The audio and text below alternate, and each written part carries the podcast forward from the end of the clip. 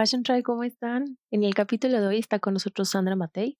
Ella es analista de tendencias, trend watching, profesora para varias universidades de moda y además pues trabaja con empresas, es consultora, ha escrito varios artículos, ensayos interesantísimos que les dejaré en, en la descripción para que puedan ir a revisarlos.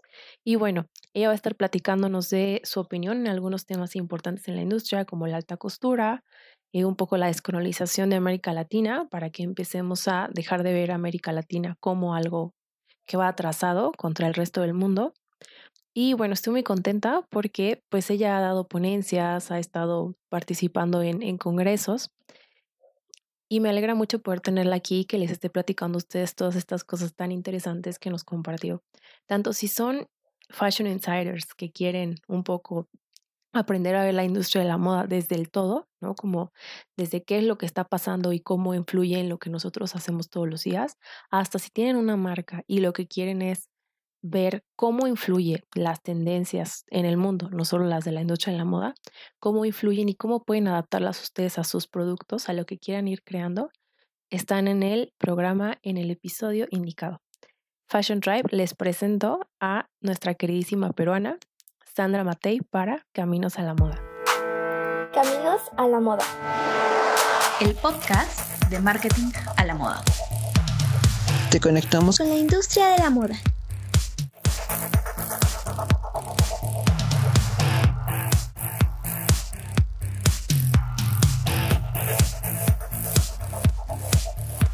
Bueno, eh, yo soy, eh, soy Sandra Mate García Rada y soy investigadora de moda y analista de tendencias y, sé que eso como a veces no dice mucho.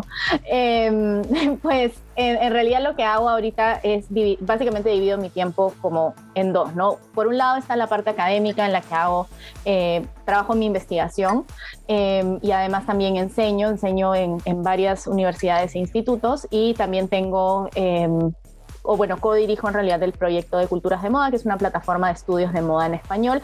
Y como parte de eso tenemos un podcast em, que se llama Salón de Moda. Y por el otro lado, eh, tengo la parte de tendencias, por eso la parte de análisis de tendencias y trabajo de manera freelance. Estoy también construyendo una pequeña agencia y básicamente lo que hago es distintos talleres sobre cómo trabajar con tendencias y también eh, doy consultorías para marcas que quieran otra vez como trabajar de manera como más no sé cómo decirlo, como tal vez un poco más.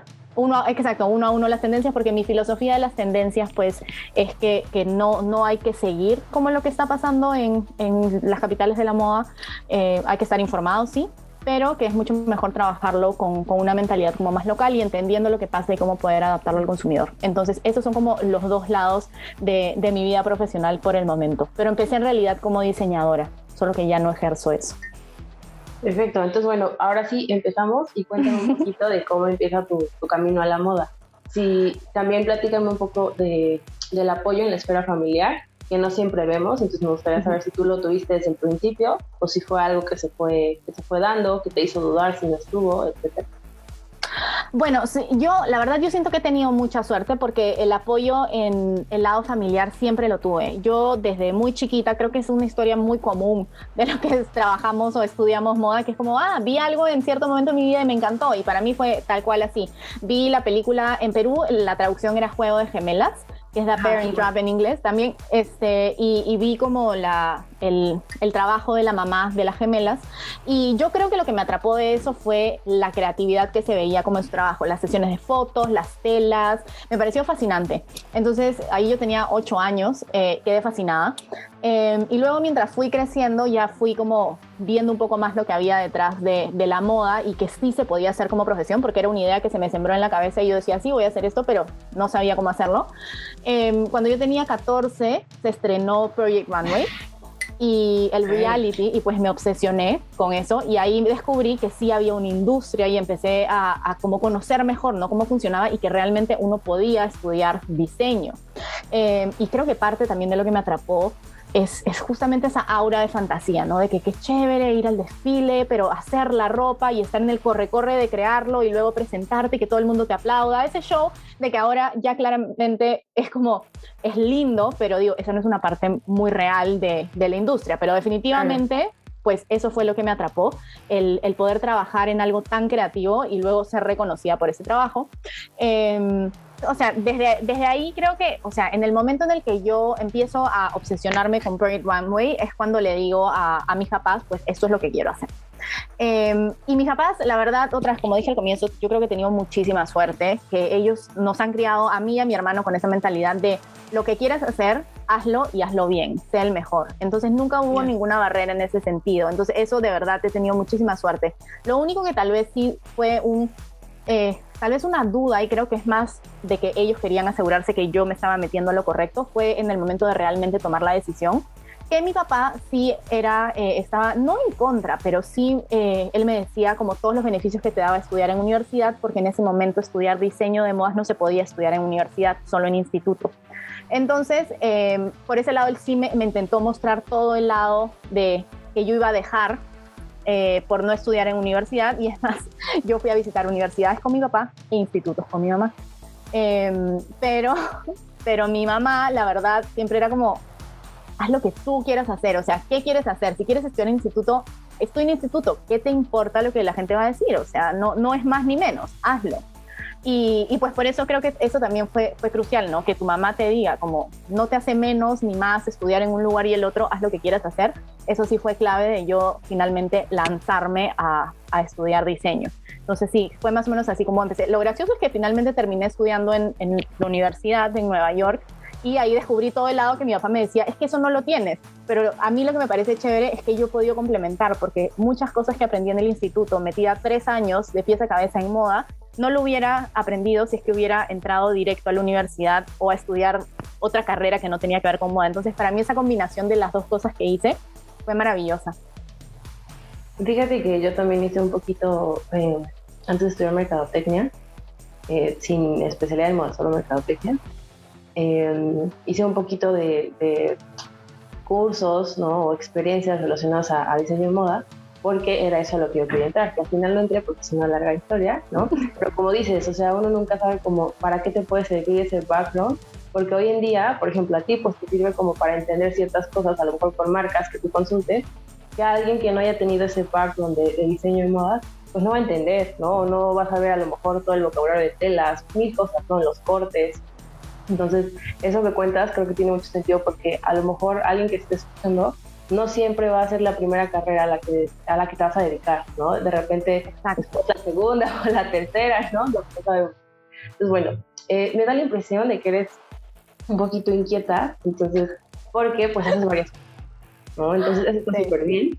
Y quisiera que me contaras cómo ha sido tu movimiento de un área, de un área a otra, ¿no? Desde la, en la observación de la industria, porque has pasado, sí, del análisis de tendencias a los estudios de moda, pues bueno, ¿cómo es que empiezas a dar clase? Cuéntame un poquito de eso. A ver, creo que sí, de verdad, inquieta, la verdad que sí, creo que esa es la palabra perfecta para escribirme, soy extremadamente inquieta y, y siempre estoy como, quiero más. Eh, entonces cuando me di cuenta que el diseño no me llenaba de la forma como yo buscaba, la parte creativa, fue que me lancé al análisis de tendencias. Eh, y en el análisis, el, el, o sea, yo creo que sin haber trabajado en análisis de tendencias, eh, nunca hubiera llegado a los estudios de moda, porque di el salto cuando, eh, y pues creo que todos los que trabajamos en moda sabemos, la industria de la moda es muy rápida, por más que se esté intentando como bajar la velocidad, pues es una muy rápida y trabajar en análisis de tendencias también es agilísimo, tienes que estar ya siempre, y, y literal estás pensando en el mañana, ¿no? Estás como viendo, ok, qué cosas pueden pasar, cómo, cómo va a evolucionar el producto, cómo va a evolucionar la moda.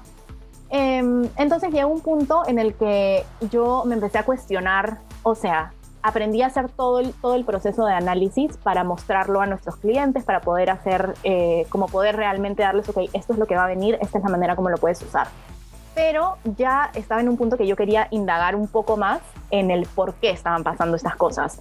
Entonces, claramente sabíamos por qué pasaban, porque parte del proceso es identificar las señales de cambio, no solo en moda, sino en todo lo que pasa. Pero yo quería, por ejemplo, si el color que se ponía de moda era el amarillo, yo quería entender, ok, ¿qué es lo que está pasando más allá para que tantas personas quieran adoptar el amarillo? Entonces ahí fue donde empiezo a, a ver cómo... Y es que también acá creo que lo interesante es que había un pequeño equipo en la empresa donde yo trabajaba, porque era una empresa relativamente chica, eh, pero era un equipo con gente que llevaba cantidad de años en la industria. Cantidad. Era la dueña con una chica más. O sea, un equipo de dos personas que ellas eran las que hacían este análisis con muchísima más antelación y pues luego todos éramos parte del proceso. Y yo estaba como, eso me empezó a obsesionar. Yo era como, es que yo quiero estar en ese equipo. Yo tengo que estar ahí porque eso es lo que a mí me interesa. Em, y me di cuenta que pues si quería acelerar ese proceso tenía que saber cómo hacerlo, porque era algo que yo como diseñadora, por más que tal cual tú dijiste, ¿no? Como el ser el haber estudiado diseño, el ser diseñadora de profesión me da muchísimo para ciertas cosas, pero lo que definitivamente me faltaba eran habilidades de investigación. Entonces ahí yo empecé a, a averiguar, ok, ¿cómo hago para poder llegar a eso, para poder diferenciarme del resto? Y así fue como, no sé, buscando eh, como indagando en Google, en como de dónde salen las tendencias, o sea, algo debo haber buscado por ahí que descubrí los estudios de moda y descubrí pues la maestría que terminé haciendo en Parsons y cuando la leí, lo que a mí me parece gracioso es que yo eh, antes, o sea, cuando, cuando me mudé a Nueva York para estudiar diseño, yo me acuerdo que en algún momento vi esta maestría, pero la leí y dije, no sé qué significa esto, no me interesa. Pero luego, después de tantos años, regresé con ya esa inquietud, la miré y dije, ok, esto tiene sentido. Creo que acá es donde puedo empezar a desarrollar esto. Y entonces con eso dije, ya, me lanzo.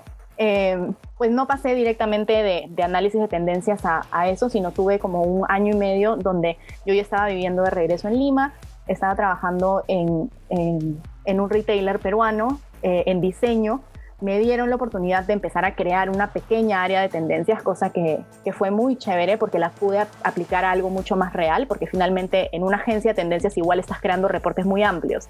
Para esta empresa yo estaba creando algo más, ok, el cliente cómo va a adaptar el reporte que se está creando en WGCN, que, que claramente todavía está demasiado exagerado, cómo lo adaptamos a nuestro cliente. Entonces esa, ese proceso también fue muy chévere, lo hice como por casi seis meses y de ahí fue que yo di el salto a la maestría.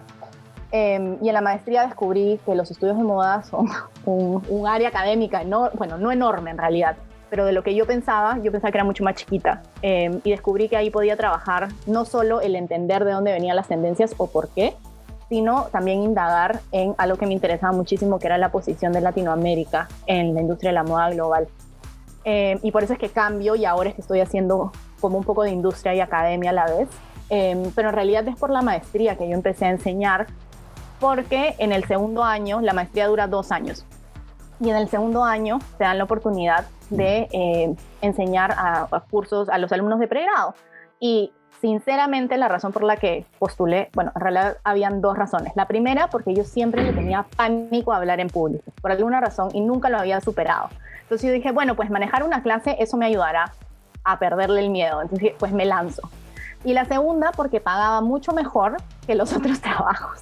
Y como estudiante, como estudiante de maestría, yo era como, o sea, yo necesito, necesito algún ingreso. Comer. Sí, necesito comer, necesito más dinero, más plata. Entonces fue como, ok, paga bien y puedo perder mi miedo a hablar en público. En, en verdad, como honestamente, esa fue mi motivación.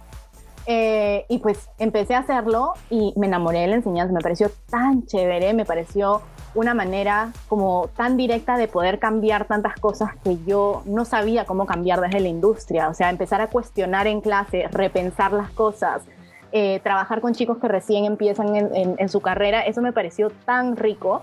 Y, por eso fue que terminé, o sea, que seguí enseñando y ahora también es parte de lo que hago, porque me, me parece, la educación de verdad me parece muy poderosa para, para cambiar la industria.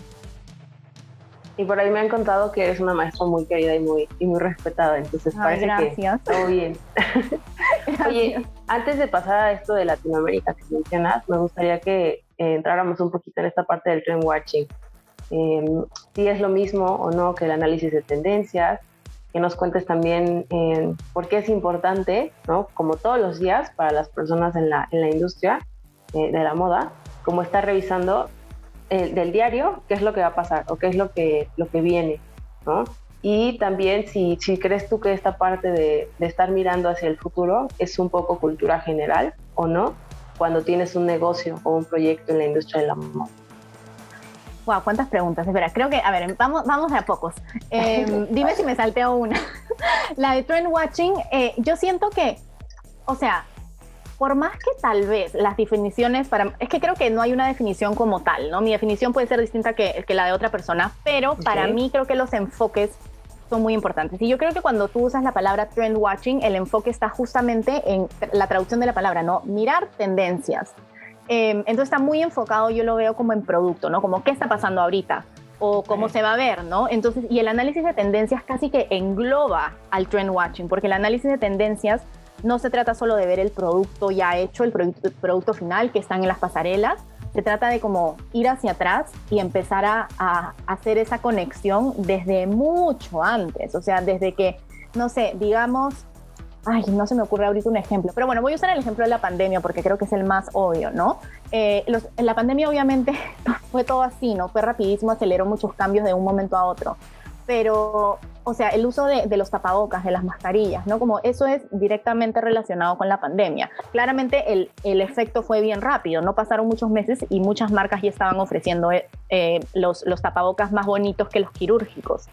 Pero así como a raíz de la pandemia se empezaron a ofrecer mascarillas y tapabocas eh, más decorados o de telas distintas, de la misma forma pasa con, con otras tendencias, ¿no? Ninguna tendencia aparece porque sí, una tendencia a menos que sean las tendencias como súper hiperfugaces, que aún así tienen un porqué, pero todas pasan por un proceso. Entonces, como decía lo del amarillo, ¿no? O sea, el amarillo puede ser un resultado de que hay euforia, ¿no? Hay como un montón de cosas, hay un ambiente de, emoción. Entonces, pues, los colores brillantes.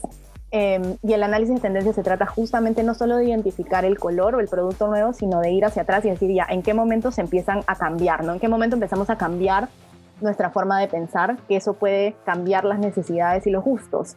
Em, el desastre de Rana Plaza del 2013, eso fue algo también que disparó el interés en la sostenibilidad. No que la sostenibilidad, o sea, el interés en, un consumo y producción sostenible no existiera hasta esa época, simplemente que no era tan visible. Y con un desastre tan grande como Rana Plaza, definitivamente, o sea, como que más personas abrieron los ojos y eso también disparó.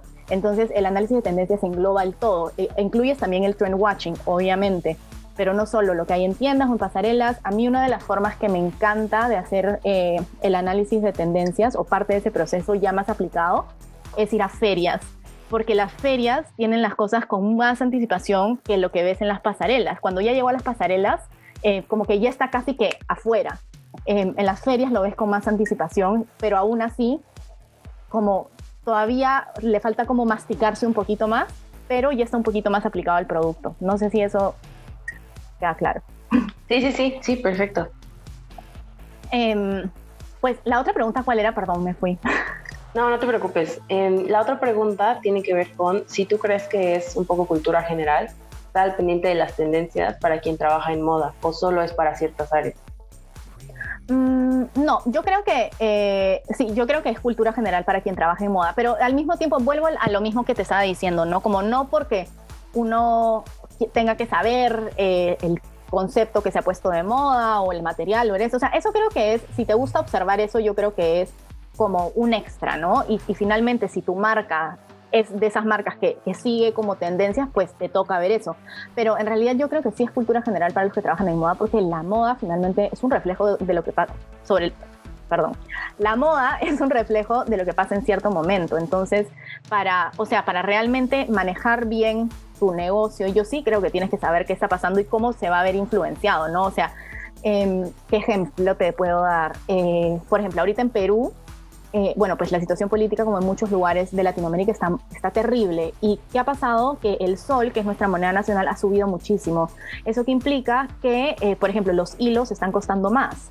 Entonces, ¿qué quiere decir? Que, por ejemplo, una marca de suéteres ya, o sea, el hilo que compraba para el suéter de manga larga le va a costar mucho más. Eso puede hacer que de repente ya tenga que cambiar sus diseños, ¿no? Y que en vez de hacer los suéteres de manga larga, de repente yo que sé, hagan chalecos o hagan con manga como más corta. Como ese tipo de cosas puede influenciar lo que está pasando. Y claro, al final lo vemos como, ah, miren, lo que está pasando es que hay un montón de chalecos, pero detrás de eso puede ser como, lo que está pasando es que hay una crisis política, la moneda ha subido, entonces se están viendo de adaptar a algo que se venda pero y que, y que no se salga del presupuesto. Em, entonces es como por eso, ¿no? Como porque yo creo que si tú trabajas en una industria tienes que saber lo que está pasando. Creo que es posible no saberlo, muchísima gente no, no sabe lo que pasa en, en su industria, pero yo sí creo que es un plus saber lo que está pasando en, tu industria, pues sea moda o sea lo que sea, pero es, me parece que es parte de estar informado y de trabajar en, en un área específica. Ok, buenísimo. Oye, y cuéntame un poquito de, o más bien, platícame cómo es el día de, de Sandra, ¿no? Cómo es un día, no tranquilo, ¿no? Pero un día, digamos, medio normal, ¿no? De donde hay que das clases, donde hay que preparas clases, donde hay que estás preparando algo para culturas de moda o de repente hasta algo de, de trend watching. Es que la verdad, te soy sincera, es que estoy intentando encontrar como una rutina dentro de mi no rutina. Em, porque pues mis días varían muchísimo, muchísimo. Por ejemplo, en eso desde pues agosto eh, mi rutina ha cambiado mucho porque estoy dictando más clases. Y como dicto mucho con Perú, em, entonces como mis tardes están súper llenas, súper, súper llenas. Entonces, por ejemplo, lo que he estado esos días que dicto clases desde las 3 de la tarde hasta las 11 de la noche de aquí, lo que hago es eh, pues y, otra vez, eso es algo que le estoy intentando ajustar porque lo que pasa cuando trabajas hasta tan tarde y constantemente es que ya no tengo tiempo libre para mí. Y entonces lo que hago es termino metida en la cama intentando ganar ese, o sea, es, ese tiempo para mí que, que, normalmente lo tendría si terminara de trabajar incluso a las 8, ¿no? Como o leer o estar en el celular o hablar y que finalmente juega en contra porque termino durmiéndome más tarde, amaneciendo más cansada. Entonces, estoy en ese proceso de, trabajar eso, pero lo que estoy intentando hacer, lo que me está funcionando es despertarme tarde, que en una época yo era de las que me encantaba despertarme 6 de la mañana para hacer ejercicio. Pues eso ya no funciona para mí. Entonces me despierto entre 8 y 9, si es que me duermo muy tarde, a veces tal vez un poquito más, y lo que hago es me dedico la mañana a mí, eh, a, ya sea salir a correr, eh, hacer yoga, tomar desayuno tranquila, y después de eso empiezo mi día los días que dicto clase, por lo general, dedico el resto del día o ese tiempo entre que empieza la clase y lo otro, lo dedico a hacer otros proyectos. Por ejemplo, en, los próximos dos meses tengo varias conferencias, entonces me dedico a hacer las presentaciones. Y luego, para poder cambiar el chip y luego entrar a las clases, eh, y pues entro a clase y tengo, no sé, media hora, una hora entre cada una, y lo que también estoy intentando es salir a caminar, salir dando una vuelta, hacer una rutina de yoga rápida, eh, o estirar, algo, algo que me, que me dé un break. Em, eso vendría a ser en esos días. Mis días más libres, lo que hago es, em, básicamente el inicio es más o menos igual, un poco más temprano, pero lo generalmente divido mis días en dos, como la mañana la dedico a una cosa y la tarde la dedico a otra. Entonces, las, los lunes tenemos, por ahora, tenemos nuestras reuniones de culturas, entonces intento dedicar la tarde del lunes a todo lo que tenga que ver con culturas de moda, ya sea como pues responder mails o trabajar algún ensayo, artículo, lo que sea, y las mañanas últimamente las he estado dedicando a preparar mis clases. Em, si hay alguna consultoría, pues hago lo mismo, busco un día en el que tengo un hueco grande para trabajar eso. Generalmente, pues si no es lunes, es jueves, viernes en la tarde a veces también lo tengo libre, pero pues sí, la verdad es que no hay como, por el momento no hay un día. Una plantilla, un template. Sí, no, lo estoy ahí moviendo, estoy ahí moviéndolo. De acá a, un mes voy a tener el jueves totalmente libre porque ya se acaba uno de los proyectos. Entonces, pues ahí probablemente voy a reajustar pero no hay un día, siempre es como priorizar. Creo que lo que hago generalmente es priorizar ya. Si tengo algo que lo tengo que entregar en una semana, en dos semanas, en un mes, me organizo con anticipación y digo, ok, ¿sabes qué? Esto lo trabajo, le voy a dedicar cuatro días y esos cuatro días los extiendo por esas, no sé, cuatro semanas. Entonces, o a veces los trabajo todos de golpe, dependiendo de lo que hay esa semana. Pero si no, no tengo, todavía no logro como algo muy, no, no, pero está bien. Digo, te lo, te lo pregunto para que quien nos escuche, ¿no? Que tenga también como que sea muy inquieto o muy inquieta también y que quiera empezar a tomar a lo mejor más proyectos, que sepa un poco cómo es que, que, se organiza, ¿no? Alguien que ya tiene bastante carrera en la industria y que sepa un poco cómo ir, cómo ir arreglándoselas, ¿no? Para, para poder darle más a la industria de la moda, que al final es, es muy difícil, la verdad, eso, eso tengo que decir. Y creo que también es muy importante, pues, como saber que uno necesita su tiempo de descanso. Por ejemplo, eso de empezar mis días más tarde, me ha costado entenderlo, porque sí, o sea, yo soy de las que digo, no, es que yo hasta hace unos que cinco meses, seis meses, yo decía, no, es que yo soy una persona que se levanta a seis de la mañana, entonces me iba a dormir a las dos de la mañana, seis de la mañana ya me veía con el ojo abierto. Pero claro, contraproducente, porque finalmente no dormía nada, a las 12 del día se me cerraba el ojo y trabajaba y a, trabajaba mucho más lento. Entonces he tenido que aprender que pues necesito descansar también. Muy bien. Bueno, ahora sí vamos a pasar a la parte un poco densa, yo diría, de la, la conversación, que es un poco esta parte de, de Latinoamérica, ¿no? No te voy a hacer las mismas preguntas que te hicieron en el, en el podcast de, de moda sostenible, porque quiero invitar a todos los que nos están escuchando que vayan y que escuchen ahí, porque esa conversación estuvo muy rica. Ay, gracias, Entonces, muy bueno, interesante. Sí, entonces bueno, vamos a, a- a intentar sacar un poco más de, de tela, que hay muchísima tela donde cortar aquí. Uy, sí. Entonces, em, me gustaría que, nos hablaras, según tu opinión, ¿cómo hacemos para tomar a nuestro favor todas estas caras que tenemos en Latinoamérica? Porque lo dices en el podcast, ¿no? Cómo no somos una región homogénea ni siquiera por países. em, y cómo, cómo podemos potenciar la industria a partir de todas estas diferencias, que es algo que en lugar de ocultar, ¿no? Creo que tú también lo piensas así, es algo que hay que, que tomar a favor, porque es algo que ahí va a estar siempre. Totalmente. Creo que pues le estuve dando vueltas eh, y creo que el primer paso es, y yo sé que es una palabra súper grande para esto, pero creo que es descolonizar nuestra mente.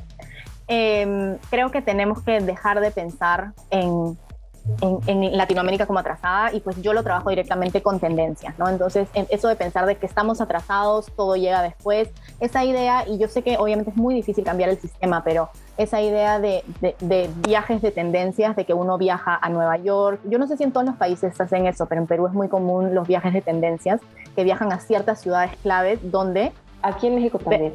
También, ok, entonces eso, ¿no? Esos viajes de tendencias, ¿no? O sea, no, no quiere decir que uno no haga ese tipo de viajes, pero por ejemplo, ¿por qué no no sé, de Perú viajar a México para hacer un viaje de tendencias, ¿no? O sea, ¿por qué no incluso alimentarnos entre nuestra propia región? Yo creo que descolonizar nuestra mente eh, y dejar de pensar la moda como exclusiva o, o, que lo más nuevo viene de Europa es, es como ese, ese primer paso para eh, repensarla. Ahora, otra vez, yo lo, yo lo hablo y sé que en la práctica, y lo veo también en la práctica, es muy difícil. Entonces, por eso doy el ejemplo de los viajes de tendencias, ¿no? Ok, no vamos a dejar de hacer viajes de tendencias porque uno necesita saber y necesita alimentarse y, pues finalmente, pues estas ciudades eh, se volvieron capitales de la moda por, por algo, ¿no? O sea, también hay un tema de, de, de, de, de fuerza, de tema de, económico, o sea, un plan para que haya pasado esto, o sea, no es como que de la noche a la mañana, pero definitivamente son ciudades donde uno se puede inspirar tal vez mucho más,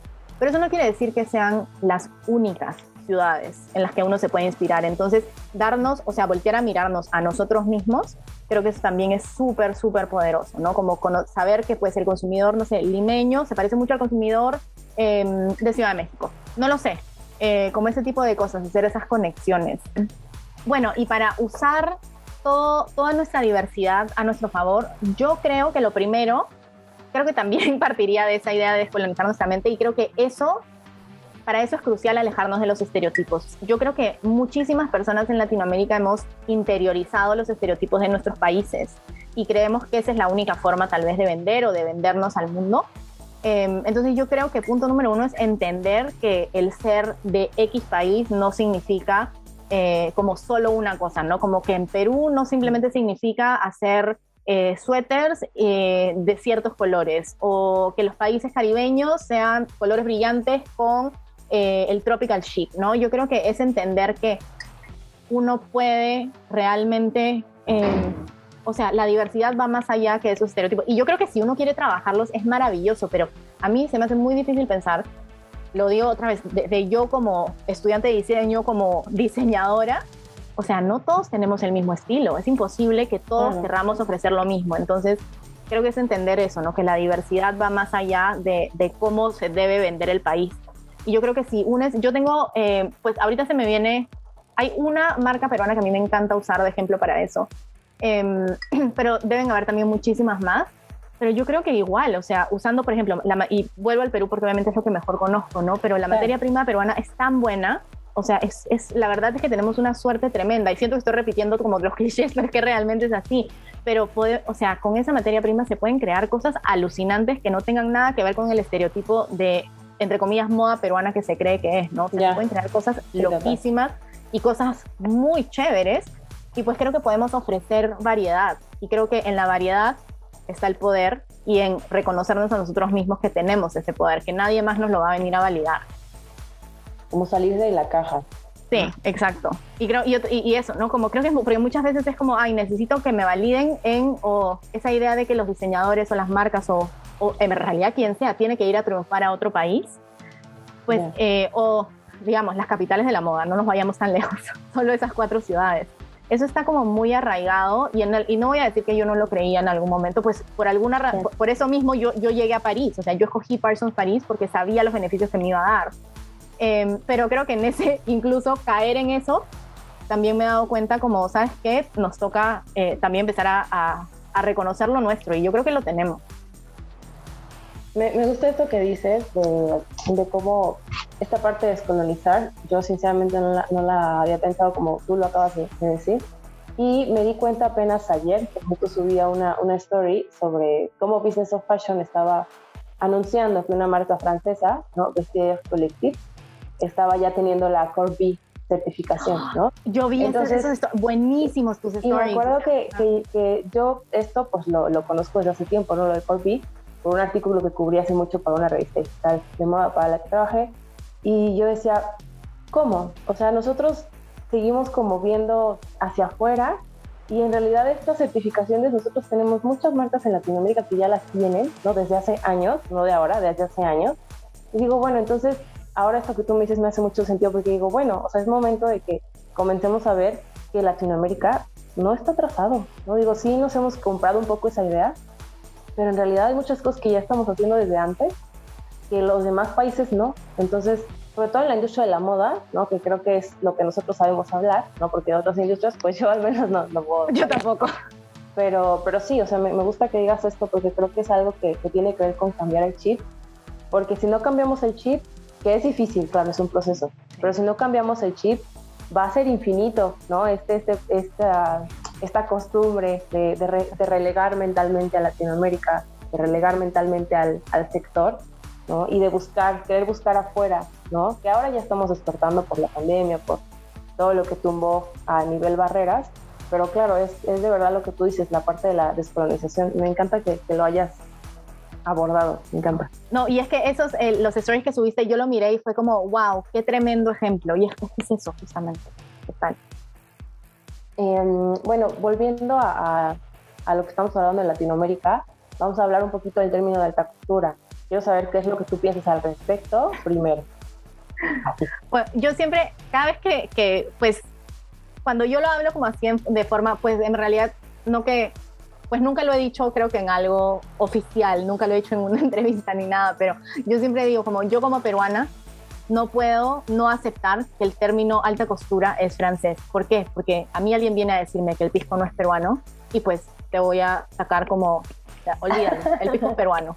Como está registrado, tú no puedes hacerlo en ningún otro lugar. Entonces yo, yo como peruana no puedo ser claro. tan, eh, no sé cuál es la palabra, pero no puedo simplemente decir como, sorry, es que la alta costura no es francesa. O sea, por ley, la alta costura pues es francesa. Nos guste o no, yo creo. O sea, los franceses han, han, trabajado muy, muy duro ese sinónimo de ellos con lujo, ellos con moda, ellos con modernidad.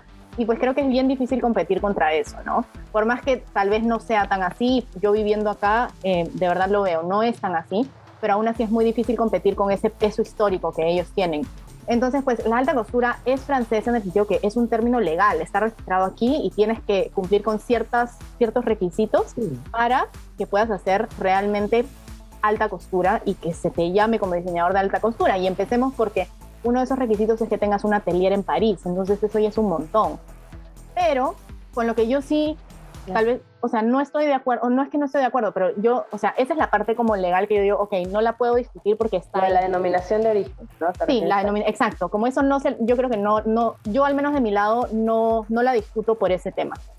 Pero ahora, que no podamos trabajar con técnicas de alta costura, que alguien no pueda tener incluso un mejor dominio de las técnicas que alguna marca o, personas que trabajen en eso por mucho tiempo o que sea incluso, ni siquiera digamos más, de repente igual o más. Eh, eso sí me parece, o sea, eso, eso me parece totalmente posible. O sea, na nadie te, que no lo puedas usar legalmente no quiere decir que tú no puedas aprender cómo hacerlo. Entonces, eh, sí, o sea, yo creo que, que, no, lo, no lo deberíamos usar tan abiertamente por ese sentido, pero al mismo tiempo, pues las técnicas están y, y, las técnicas son maravillosas y yo creo que vale la pena aprenderlas y nada nos impide llegar al nivel eh, de los que realmente hacen alta costura y realmente lo digo por lo que están denominados de esa forma, no que si se usan las técnicas no lo es.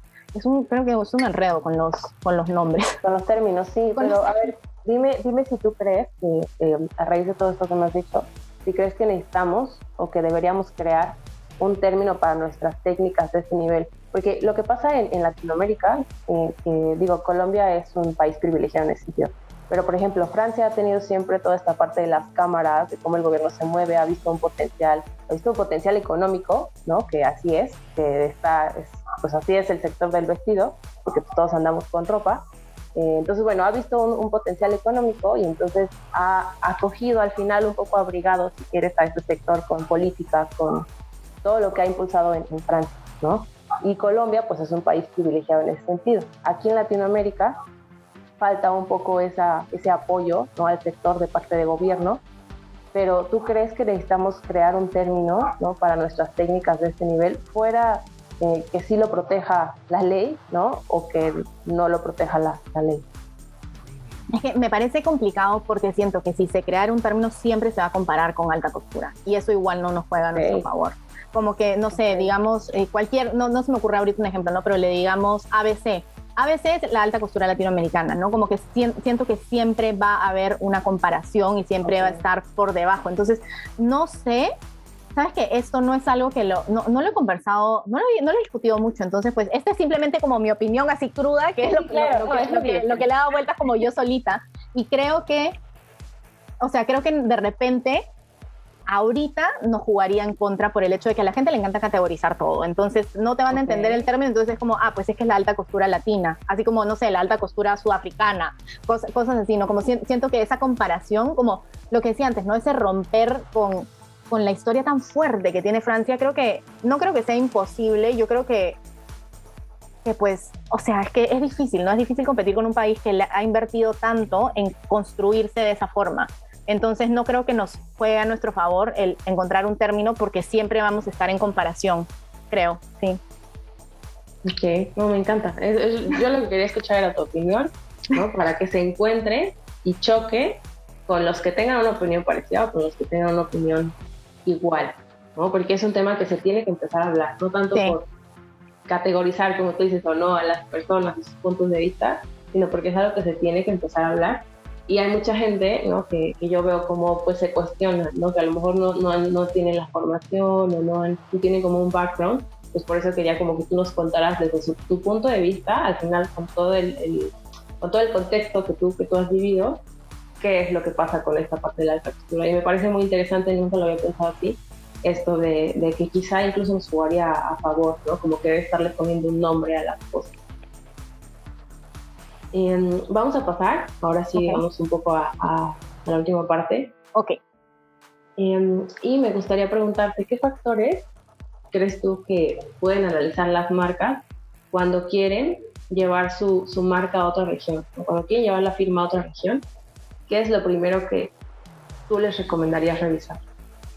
Yo eh, bueno, y creo que esto es desde el lado del, producto, ¿no? Porque obviamente, con, por ejemplo, con tu experiencia en marketing, creo que tú tienes otra perspectiva que es muy necesaria y pues hay personas que están especializadas en otras cosas que creo que es muy necesario. Pero mi perspectiva, como desde el producto, desde lo que van a ofrecer, desde el tema de tendencias, creo que lo primero que tienen que enfocarse es, pues, quién es el, o sea, a quién le van a vender en el otro país, quién va a ser su cliente eh, objetivo en el otro país, porque creo que muchas veces como puede jalar más eh, la emoción de estar en algún país, en alguna ciudad, como por ejemplo el que no sé, vender en París, vender en Nueva York te va a dar obviamente bastante material de publicidad, te va a dar eh, por, esa idea de que pues son las capitales de la moda y que cuando uno llega ahí ya lo logró y todo eso.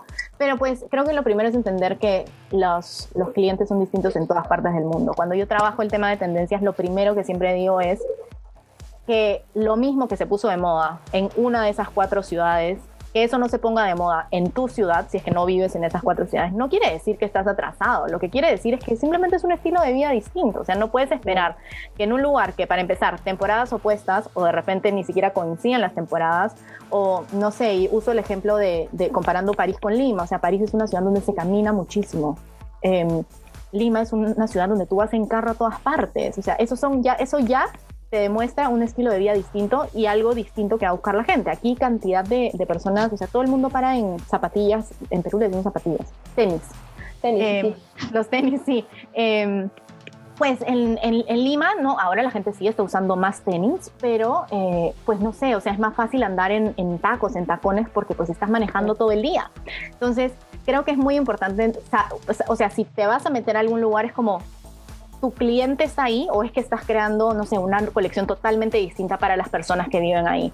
Creo que eso es lo primero, es conocer al cliente que está en ese lugar. Y yo no sé, ahorita creo que, se tendría que ver, ¿no? Pero de repente, antes de, lanzarte a algún lugar, es entender en qué lugares del mundo puedes tener clientes similares, ¿no? Porque creo que si ya lo trabajas una colección, lo que tiene sentido es que tal vez produzcas en cantidades un poquito más grandes y vayas mandando cosas allá a ver qué tal se venden. Em, entonces, yo creo que lo primero y lo primordial es saber a quién le estás vendiendo allá, porque puede que, sea como tu cliente, puede que tengas que mandar cosas distintas, eh, tal vez incluso producir algunas cosas distintas, pero yo creo que lo que no conviene, especialmente si recién te estás expandiendo, es tener que hacer una colección totalmente distinta para otro mercado.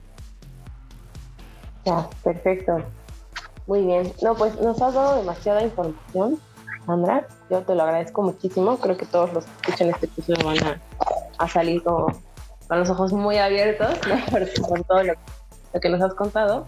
Y pues te agradezco como todo el espacio que, nos diste. Antes de que terminemos, me gustaría que eh, intentaras en una palabra, una sola palabra, definir desde tu, a lo mejor desde tu perspectiva de ya estar viviendo en el extranjero y de haber vivido pues bastante tiempo aquí, ¿Cómo ves tú la moda latinoamericana? En una sola palabra, ¿cómo la definirías? Ay, apasionada. Yo creo que la gente que, oye, yo sé que era una palabra, pero creo que apasionada, porque creo que si te lanzas a trabajar en eso en Latinoamérica es porque realmente tienes algo que te mueve. O sea, algo que te mueve porque toca romper muchas barreras. Ya, total.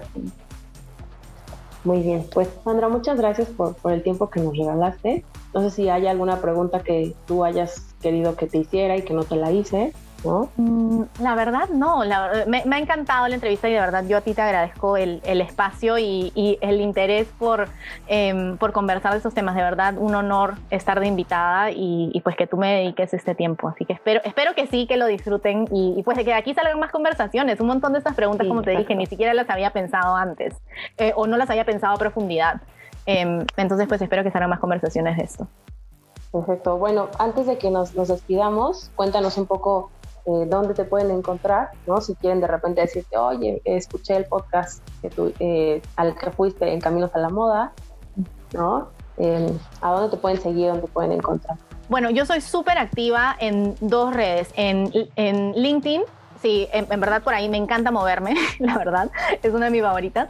Eh, y bueno, que ahí me encuentran como Sandra Mate García Rada y pues yo feliz de conectar por ahí. Y también pues la principal para mí es, es Instagram, que estoy como arroba Sandra MGR, que también son las dos que más uso y por donde me manejo. Así que pues por ahí. Perfecto. Bueno, eh, si quieren escuchar un poco a lo mejor de cómo nacen los proyectos de Sandra o, o de la historia de Sandra para entrar a estas, a estas carreras, a estos estudios, les invito a que escuchen el podcast de Moda Sostenible donde está hablando ella. También lo voy a dejar en, los links, ¿no? abajo en el episodio. Bueno, esto sería todo. Muchas gracias por estar en Caminos a la Moda también. Ay, no, gracias a ti, Ale.